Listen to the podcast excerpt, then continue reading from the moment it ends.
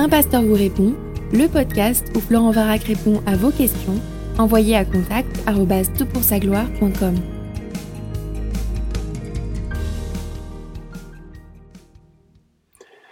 La question est posée pour ce podcast. Bonjour, tout d'abord un grand merci pour votre travail et toutes ces ressources enrichissantes et édifiantes. Une question très simplement, suite au podcast 198. Il existe différentes manières de comprendre l'Apocalypse et la fin des temps. Quelles sont les différentes écoles de lecture et d'interprétation de l'Apocalypse? Merci d'avance, que Dieu vous bénisse. Voilà une question très simple, merci de l'avoir posée et merci pour l'encouragement du début de ta question.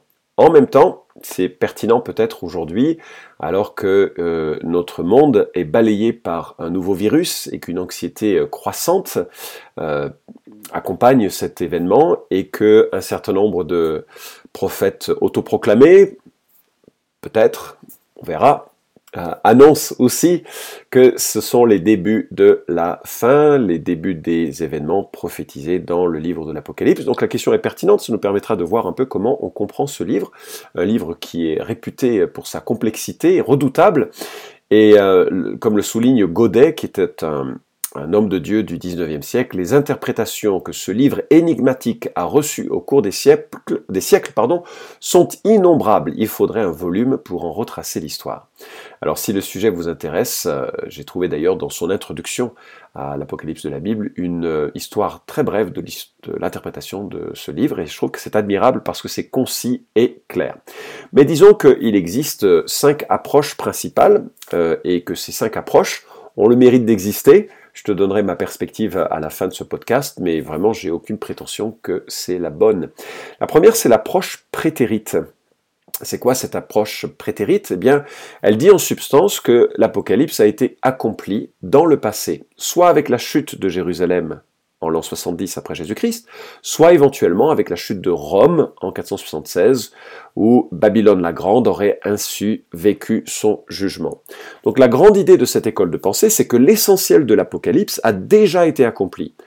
Du temps euh, de la chute de Jérusalem, donc encore une fois, fin du 1er siècle, l'essentiel des textes euh, aurait été accompli, ou peut-être avec une portée un petit peu plus lointaine, 5e siècle, mais de toute façon, c'est quelque chose qui nous rapporte des combats passés. Alors, euh, c'était la position de R.C. Sproul, un réformé évangélique qui aime passionnément le Seigneur, mais qui a défendu cette idée. Euh, et euh, lui, par contre, il est absolument convaincu que ça, relève de la chute de Jérusalem. C'est aussi la, la, position du professeur Amar Jabala, euh, tu trouveras sur le site de Tout pour sa gloire une vidéo introduite par Dominique Anger. Et euh, ce titre facilement repérable euh, est, le suivant L'Apocalypse parle-t-elle de l'avenir ou du passé? Et donc ce sera facile, tu auras une, vidéo qui présentera, défendra cette position. Alors personnellement, je trouve que cette interprétation a, quelques problèmes. C'est difficile de lier les jugements des nations de Daniel chapitre 2, 7 et 9 à ce cadre, pourtant qui est fréquemment cité dans le livre de l'Apocalypse. Et puis, c'est difficile de comprendre le retour du Christ comme ayant lieu à l'une ou l'autre de ces événements qui sont évoqués dans le livre de l'Apocalypse. Et donc, euh, c'est quoi cet événement en gloire? Alors c'est vrai que, euh, pour être juste, cette position perçoit qu'il y a quand même parfois une dimension d'achèvement ultérieur, mais que l'essentiel se trouve accompli. Je suis pas très à l'aise avec cette perspective, mais voilà, elle existe. La deuxième, c'est l'approche historique. C'est quoi l'approche historique? Ben, Elle dit en substance que l'Apocalypse annonce toute l'histoire allant de l'apôtre Jean jusqu'à la fin des temps. Alors des considérations très savantes, je dois dire parfois un peu ésotériques, tentent de borner les événements. Alors il y aurait l'Empire romain, puis l'Empire romain converti, et puis l'invasion de l'Empire romain par les Goths et les musulmans, et puis Charlemagne qui relance le Saint-Empire germanique en 800, et qui durera jusqu'à Napoléon, donc mille ans. Alors ça a des relents euh, de textes que l'on connaît dans le livre de l'Apocalypse, et puis la corruption papale, la réforme, la Nouvelle Jérusalem serait probablement la fin, bien sûr, de tout, cet événement. Alors, le problème, c'est qu'il y a autant d'auteurs qu'il y a de bornes euh, différentes dans cette perspective. C'est-à-dire, euh, euh, ça, représente quoi, Apocalypse chapitre 2 et 3, dans Quelle période de l'histoire? Et ça représente quoi, Apocalypse 4 et 5 Quelle période de l'histoire? Et chaque auteur y va de sa conclusion. Et c'est vrai qu'il y a, enfin, à mon sens, hein, je n'ai jamais trouvé de lecture convaincante qui permettait de dire sur la base de l'herméneutique interne de l'Apocalypse, que l'on pouvait considérer que telle ou telle période était évoquée par tel ou tel chapitre du livre de l'Apocalypse. À ma connaissance, c'est pas tellement une approche populaire aujourd'hui, elle l'a été, mais à mon sens, je ne connais pas d'auteur récent qui le défendent. Troisième approche, l'approche récapitulos... Je me suis trompé. Récapitulationniste ou cyclique.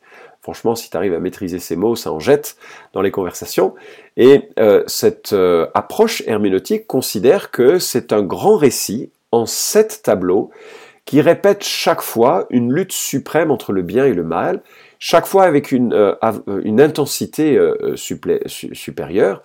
Et le premier commentaire qui aborde ce livre de cette perspective date de 303 et il aurait été signé par Victorin, évêque de Péto. Je n'ai pas pris le temps de vérifier, mais c'est une approche qui est aujourd'hui assez fréquente et qui aurait été popularisée par Augustin.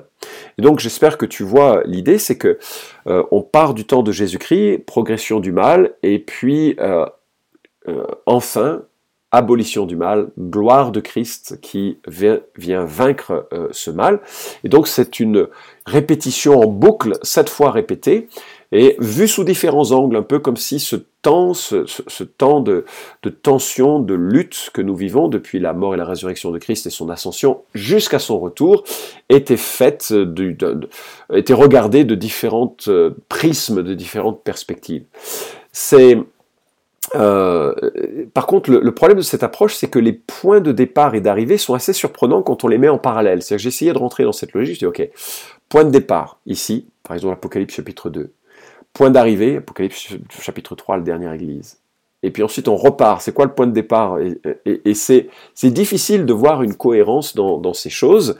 Euh, et euh, et, moi, je trouve que euh, ce point de départ comme lancement de l'Église fait preuve d'une perspective optimiste qui finalement est déconcertante et décevante parce que euh, je ne vois pas du tout la nouvelle terre dans, dans la manière de, de, vivre la vie de l'Église. Donc ces cycles, alors certains ajoutent, oui, mais c'est un cycle ultime qui débouche sur la nouvelle terre. Bon, il y a différentes manières de, de le voir. En tout cas, c'est une des manières de, de voir le, le, le, terme. Et l'avantage de cette approche, euh, c'est que ça nous, ça nous sort du, du, du euh, euh, du désir un petit peu maladif parfois de faire coller les événements du livre d'Apocalypse à une quelconque période. C'est quand même beaucoup symbolique de tout ce que l'on va vivre et de tout ce qui a été vécu au sein de l'Église depuis l'ascension de Jésus-Christ. Euh, troisième approche, l'approche idéaliste. Alors cette euh, approche voit en l'Apocalypse une fresque atemporelle, aucun événement envisagé, mais plutôt une description de la lutte cosmique entre les forces du bien et du mal. Alors ça fait très, euh, euh, euh, science-fiction, mais c'est un peu la perspective qui est évoquée. Je crois que le premier commentaire à défendre cette perspective date du IVe siècle et aurait été signé par un donatiste. Tu regarderas sur Wikipédia le sens de cette hérésie. Euh, Tychonius. Pour lui, le règne de Milan, par exemple, l'Apocalypse 20, est la période entre le moment où Christ, par sa première venue, a lié l'homme fort, Marc 3.27, et celui de son retour à la fin des temps. Le, livre ne fait donc pas référence à des événements, mais plutôt à des vérités. Le lion de Juda mangera un jour le lion rugissant. La nouvelle Jérusalem s'imposera un jour à la vieille euh, Babylone. Alors, euh, ce livre ne nous dit pas grand-chose, si ce n'est qu'une collection de symboles qui représentent euh, la victoire de Christ et qui seraient donc censés nous, encourager. Les théologiens de la Réforme se sont pas mal appropriés de l'Apocalypse. Hein, euh, évidemment, quand les temps sont durs, on relit beaucoup l'Apocalypse parce que c'est vrai, il y a un encouragement. Christ est vainqueur à la fin du chemin. Peut-être pas, le chemin est difficile, mais à la fin du chemin, il est vainqueur. Euh, je crois que c'est un peu la perspective de William Hendrickson qui signe un commentaire assez court mais euh, intéressant, bien, formulé. Je ne partage pas ses opinions, mais euh, c'est publié chez Grâce et Vérité. Et je lis deux citations. Les sept visions de l'Apocalypse sont disposées en un ordre ascendant. L'accent eschatologique, c'est-à-dire porté sur la fin des temps, y apparaît de plus en plus nettement le jugement dernier est tout d'abord annoncé, puis présenté sommairement et enfin décrit. De même, les nouveaux cieux et la nouvelle terre sont dépeints d'une manière bien plus complète dans la dernière vision que dans celle qui la précède. Nous appellerons parallélisme progressif cette approche du livre de l'Apocalypse. Les sauts, les trompettes, les coupes de la colère et autres symboles ne se réfèrent pas à des événements particuliers, à des moments ou à des faits précis de l'histoire, mais des principes régissant la condition humaine et les gouvernements divins qui sont à l'œuvre tout au long de l'histoire du monde et en particulier au cours de la nouvelle dispensation. Alors, c'est une, euh, une lecture, tu vois, elle est, elle est un peu euh, entre les deux, entre la lecture cyclique et la lecture euh, idéaliste, où on voit le, combat du bien et du mal avec le, bien qui, gagne. Les deux perspectives se rapprochent, hein, les deux lectures, les deux herméneutiques de ce livre se, se, rapprochent beaucoup et elles ont besoin en fait les unes des autres pour fonctionner efficacement. Quatrième ou cinquième pardon perspective, c'est celle de l'approche futuriste. C'est une approche qui était je crois, assez largement majoritaire chez les évangéliques euh, il y a quelques décennies, certainement le cas encore beaucoup aux États-Unis, beaucoup moins en France. La France qui a été marquée par un retour à, l'amillénarisme, euh, tel qu'il a pu être euh, défendu par Augustin et autres, alors que dans les périodes antérieures, c'était plus le prémillénarisme qui qui, prévalait. Et cette, je t'expliquerai dans un instant, enfin je, vais, voir si je peux l'expliquer en, quelques mots, mais il y a un podcast là-dessus qui t'explique les, différences. Et euh, l'approche futuriste voit dans l'essentiel du livre de l'Apocalypse euh, un récit futur, en quelque sorte, prophétique des événements à venir. Elle voit donc une prophétie euh, d'événements futurs à Jean. Cela semble avoir été la perspective d'Irénée, un homme que j'aime bien parce qu'il était pasteur à Lyon. Et selon le commentaire d'Hippolyte, son disciple, il était préminariste et voyait dans l'Apocalypse une, fresque des événements du futur. Alors, le fondement un petit peu de cette idée se trouve en Apocalypse 1.19 où euh, Jésus dit à Jean, écris donc ce que tu as vu, ce qui est et ce qui va se produire ensuite. Alors, ce que tu as vu, c'est quoi? C'est Jésus dans la gloire. Donc, c'est pas quoi, c'est qui? C'est Jésus dans sa gloire.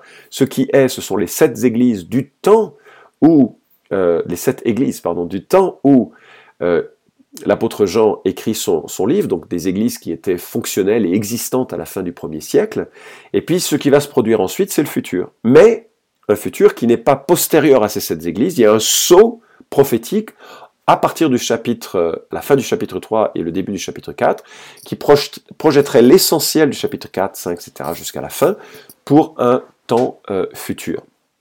L'école dispensationaliste euh, voit dans ces événements futurs de chapitres 4 à 19 euh, cette période de Daniel 9, euh, où il y a, semble-t-il, une période de 7 ans future, en tout cas une période future de tribulation qui mènera jusqu'à la construction d'un temple à Jérusalem, impie, c'est pas un bon temple, c'est un, temple qui est fait à l'encontre de Jésus-Christ et qui se, une période assez troublée de l'histoire, qui verra la manifestation d'Antichrist, etc. Et le retour en gloire de Christ qui vient écraser euh, cette, cette, opposition et établir un règne terrestre de Christ pour mille ans, suivi de la euh, venue de l'éternité, la nouvelle terre, le nouvel, nouveau, Jérusalem, avec entre les deux ce mouvement, ce moment absolument insaisissable de, dans notre imagination, au moment où Dieu euh, entoure le monde, l'univers comme un manteau. Hein, c'est comme si tout était décréé et il y a simplement le grand trône blanc et devant lui les, les, les pécheurs qui sont jugés et ils sont jugés selon leurs œuvres, et tu le sais très bien, la Bible dit que aucune personne ne peut être justifiée de par ses œuvres, aucune personne ne peut échapper au jugement de par ses œuvres, et tous ceux qui apparaissent devant le grand trône blanc sont plongés euh, dans cet enfer qui au départ était créé pour le diable et pour ses anges, et qui, euh, pour le coup, est, le, lieu de, résidence de, de ceux et celles qui ont méprisé la réconciliation que Jésus offrait en sa personne. Autre sujet, mais toujours est-il que l'on voit à partir de dans cette école de pensée, à partir du chapitre 4 et jusqu'à la fin, euh, une série d'événements qui commenceront un jour. Euh, et, et c'est la raison, finalement, pourquoi tellement de gens, dès qu'il y a une catastrophe, disent Ah, c'est le début de l'Apocalypse, parce qu'il y a beaucoup de catastrophes dans le livre d'Apocalypse. Et je crois que c'est une, euh, c'est une des, des, raisons qui explique ce, ce type, de, basculement. Alors il y a parfois des formulations un petit peu compliquées, un petit peu complexes, avec un enlèvement d'église euh, avant la, euh, le, début du chapitre 4. Je ne partage pas vraiment cette perspective, elle me semble un petit peu, je la vois cohérente selon certains versets et incohérente selon d'autres.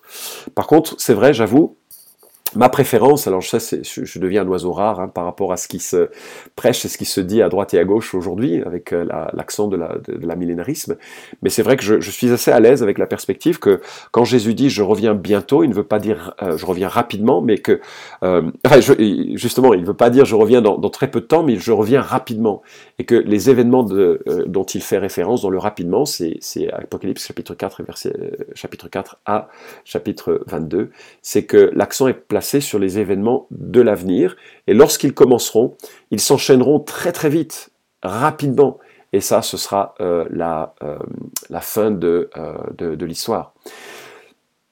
Donc je fais partie ou j'adhère à cette école futuriste, et en même temps, quand je lis l'Apocalypse, comme mon école est futuriste, je tire exactement comme ceux qui sont de l'approche récapitulationniste ou cyclique, ou de l'approche idéaliste, je tire un encouragement de de voir la souveraineté de Dieu se manifester à l'encontre du mal. Je tire un encouragement à voir combien Dieu est plus fort et combien Dieu imposera son règne.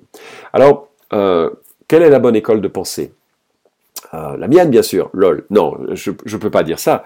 Je, crois que euh, il, faut, il faut lire le, texte en regardant ce qui est notamment de sa la dimension qui plonge dans son propos ou qui ramène à son propos toute euh, les pensées de l'Ancien Testament qui se tressent et qui, aboutissent avec cette ultime révélation de Jésus-Christ, qui montre à la fois la gloire de Christ, la gloire de son projet, l'horreur de, des hommes et de leurs euh, péchés, et la nécessité d'un jugement, parce que plus Dieu se révèle, que ce soit par le bien ou que ce soit par des jugements, que ce soit par la bonté, que ce soit par des jugements, plus les gens rejettent Dieu. Et il y a une leçon à tirer de cela. Plus les gens se donnent de faux dieux, ils iront même jusqu'à embrasser un Dieu qui n'en est pas un, quelque part, comme ça a déjà été le cas dans toute l'histoire euh, du monde, et que ce sera peut-être, si ma lecture est juste, le cas particulièrement avec euh, les situations de, la fin des temps. Donc ce qu'il faut lire, c'est lire ce que l'on peut lire comme euh, doctrine sur Dieu, doctrine sur le salut, doctrine sur la souveraineté de Dieu, doctrine sur la supervision du mal de la part de Dieu, doctrine sur la réalité de la souffrance pour tous les enfants de Dieu, de voir aussi que la fin est, est juste magnifique. Alors on pourrait regarder également la structure ce serait un autre podcast parce que si j'embraye sur les structures différentes de l'Apocalypse, on en a pour quelque temps. La structure de l'Apocalypse qui peut-être éclairera euh, euh, l'une ou l'autre euh, de, de, ces choses. Alors, je vais conclure.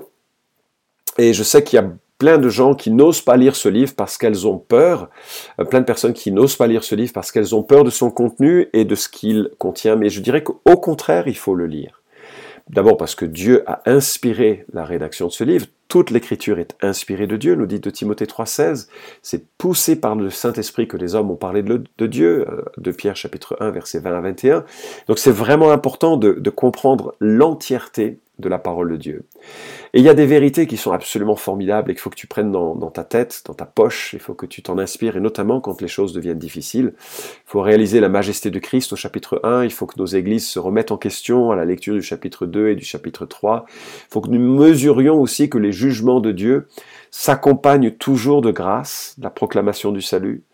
C'était le cas à Noé avec le déluge, c'était le cas avec euh, Jéricho et Rahab, c'était le cas. Tous les jugements de Dieu s'accompagnent de sa grâce. Et donc même les jugements les plus terribles qui viendront, je crois, s'associent de la grâce, de la repentance possible, d'une réconciliation avec Dieu, d'un pardon possible. Il faut aussi réaliser que aucune des forces méchantes de ce monde ne sont décrites de façon indépendante. Leur action n'est jamais indépendante.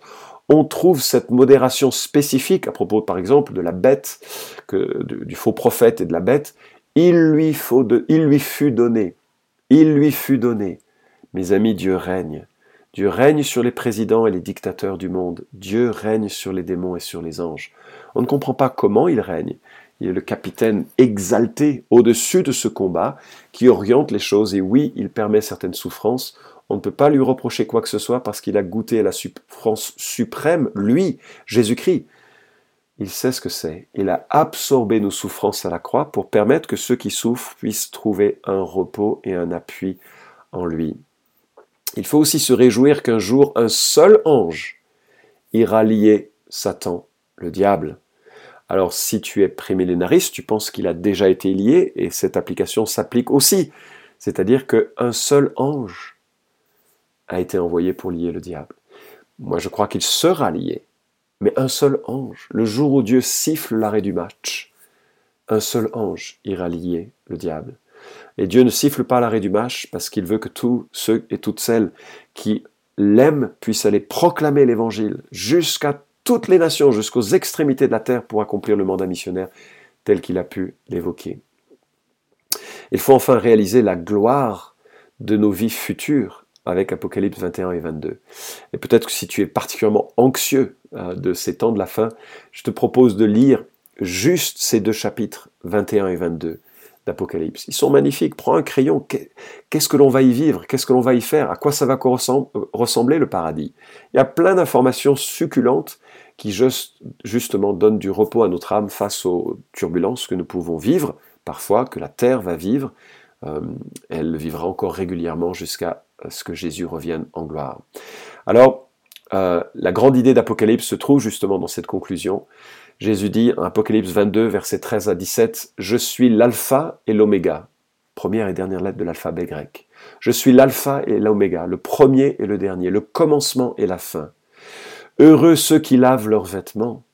Ils auront le droit de manger du fruit de l'arbre de vie et de franchir les portes de la ville. Mais dehors, les hommes ignobles, ceux qui pratiquent la magie, les débauchés, les meurtriers, ceux qui adorent des idoles et tous ceux qui aiment et pratiquent le mensonge. Moi, Jésus, j'ai envoyé mon ange pour rendre témoignage à ces vérités destinées aux églises. Je suis le rejeton de la racine de David, son descendant, c'est moi l'étoile brillante du matin. Et l'esprit et l'épouse disent, viens. Que celui qui entend ces paroles dise, viens. Que celui qui a soif vienne. Que celui qui veut de l'eau de la vie la reçoive gratuitement. Fin de citation. Extraordinaire passage. Le péché de Genèse chapitre 3 et notre péché a dévasté, ont dévasté ce monde. Dieu prépare un autre monde, un monde peuplé d'hommes et de femmes qui ont réalisé qu'ils étaient, comme ce texte les dénonce et les décrit, des débauchés, des meurtriers, des gens ignobles, des menteurs. J'en fais partie. Pas toi? Je sais pas comment tu es. Moi, j'en fais partie. Et euh, ayant réalisé cela, ils ont aussi réalisé que Jésus était mort pour pardonner leurs péchés, que Jésus était mort pour donner une espérance à ceux qui étaient des mortels, des gens ignobles, des gens morts, des gens qui ne pouvaient pas mériter le paradis, des gens qui n'avaient que leurs péchés à présenter à Christ, mais dont Christ couvrait les péchés en, en les couvrant d'un vêtement propre, d'un vêtement neuf. Nos cœurs peuvent être lavés. Et tu as remarqué qu'en plaçant ta confiance en Jésus, en venant à lui, Dieu donne gratuitement de l'eau de la vie. C'est pas quelque chose qu'il vend, quelque chose qu'il donne. Il donne parce qu'il a tout donné déjà, par la souffrance qu'il a vécue à la croix. Et il peut couvrir ta honte. Et il peut couvrir ma honte par la justice et la justesse de son salut, de sa rédemption. Et il nous invite à boire gratuitement de ce salut qu'il nous promet. J'espère que ça t'éclaire non seulement sur euh, les différentes lectures du livre d'Apocalypse, mais également sur l'espérance centrale de ce livre de l'Apocalypse. Vous pouvez suivre cette chronique hebdomadaire Un pasteur vous répond sur SoundCloud, iTunes et Stitcher. Retrouvez les questions déjà traitées sur toutpoursagloire.com. Si vous aimez ce podcast, merci de le partager sur les réseaux sociaux et de laisser une note sur iTunes. À la semaine prochaine!